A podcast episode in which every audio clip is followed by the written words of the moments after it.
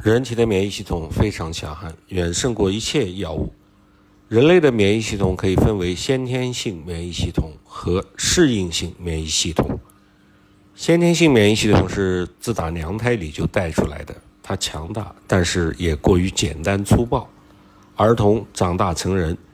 适应性免疫系统就开始发挥作用，变得强大起来，而先天性免疫系统则退回到骨髓中去。只在人遭遇到重大疾病的时候，作为后备力量发挥作用。免疫系统像泵类把沙子包裹为珍珠那样工作，免疫细胞也是通过包裹异物来发挥作用的。只不过它没有耐心去生产一个珍珠，它吞食异物之后是直接将其分解消灭。先天性免疫系统对异物是无差别的抹杀，哪怕其中有很多细菌能和人体共益。而适应性免疫系统进进化出了识别的能力，只是对人体有害的那些细菌和病毒病原体做出反应。人的过敏反应是指免疫系统对于那些无害的小东西也会发生过激的反应，比如说花粉、灰尘，这些呢就是人的适应性免疫系统出了小问题。免疫系统的核心是免疫细胞，和所有的细胞一样，免疫细胞也是以不同形式的蛋白质来交流信息的。人体的哨兵免疫细胞发现异物入侵，会立即生成某种蛋白质。这个蛋白质携带着入侵之敌的各种特征信息，在人体的体液里边快速的游走，从而被其他的免疫细胞发现，并被解读，反馈给免疫系统，也就是包括了细胞、神经中枢以及遍布全身的淋巴和血液的循环系统。免疫系统立刻派出最合适的免疫细胞，准确地游走到。入侵的异物之前，将其进行灭杀。灰尘进入鼻腔，使我们打喷嚏的过程，就是异物入侵并被排出去的过程。灰尘微粒通过黏膜进入到了人体，鼻黏膜附近的上皮细胞就会感受感受到这些微粒、这些灰尘，然后分泌出某种特定的蛋白质。这个蛋白质携带着敌人的长相位置信息，游走到了血管、淋巴附近待命的免疫细胞那里。免疫细胞反馈了敌情，强大的免疫系统司令部立刻排出最合适的特种兵，那种能结合大量的 IgA 蛋白质的吞噬细胞，对灰尘微粒进行火烧水淹包围吞噬。于是人就开始打喷嚏、流鼻涕，一把鼻涕一把泪，很快的就把异物排出体外。我们的手被割伤流血，利器把封闭的人体打开了一个小口子，利刃和空气中的细菌病毒全部都进来了。免疫系统也就做出了类似的反应，免疫细胞聚集于伤口，这个时候就表现为伤口的红肿结痂，情况严重的时候，还有 IgA 堆积形成了脓液，造成伤口瘙痒发热，这就是免疫细胞在对伤口进入伤口的病原体进行火烧水淹的结果。免疫系统的杀手锏就是产生抗体，抗体呢就是很小的一坨蛋白质，如果把免疫细胞比成人体那么大，抗体就只相当于麦粒儿那么大的尺寸。抗体由 B 细胞生成，抗体本身的杀伤力并不大，但是抗体粘附抗原的效率极高，它具有很强的针对性。病原体在对应的抗体面前是无所遁形的，抗体就像磁吸铁一样，能够把病对应的病原体吸出来，再用它小龙虾一样的钳子牢固地抓住它。所以，抗体一旦和抗原结合，就再也不会放手。人体内有四种类型的抗体：IgM、IgG、IgA 和 IgG 啊和 IgE、MgAE 四种。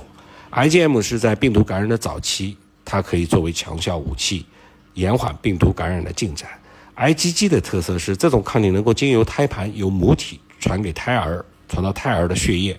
能够保护胎儿免遭母体。遭受的病毒的感染，而且这种保护作用还能出持续到胎儿出生以后。IgA 呢，能够制造粪便和粘液。IgA 是人体里面数量最丰富的抗体，在呼吸道、性器官、还有口腔黏膜和消化道里边大量存在。它们像门卫一样守护着眼睛、口鼻等通往人体内部的入口。它可以自由穿出黏膜，并且中和病原体，从而把敌人拒之门外。在妈妈哺乳婴儿的时候，会经由奶水给孩子提供大量的 IgA 抗体，这些抗体随后会覆盖在新生儿的肠道里边，让他们还很脆弱的肠道免遭感染。然后就是 IgE，IgE 呢让人这个又爱又恨。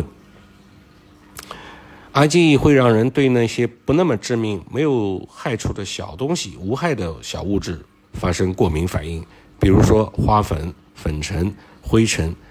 花生。当然，IgE 呢，它不是为了让你无缘无故的过敏而演化出来的，它原本的目标是抵御寄生虫、蠕虫这样的巨型敌人造成的感染。单克隆抗体是指由单一的 B 细胞产生的高度均一的、仅针对某种特定抗原的抗体。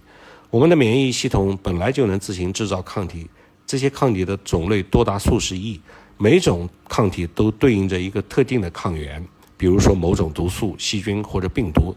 当它们结合到标靶上的时候，就会发送讯号，于是这个细菌就被贴上了待消灭的标志。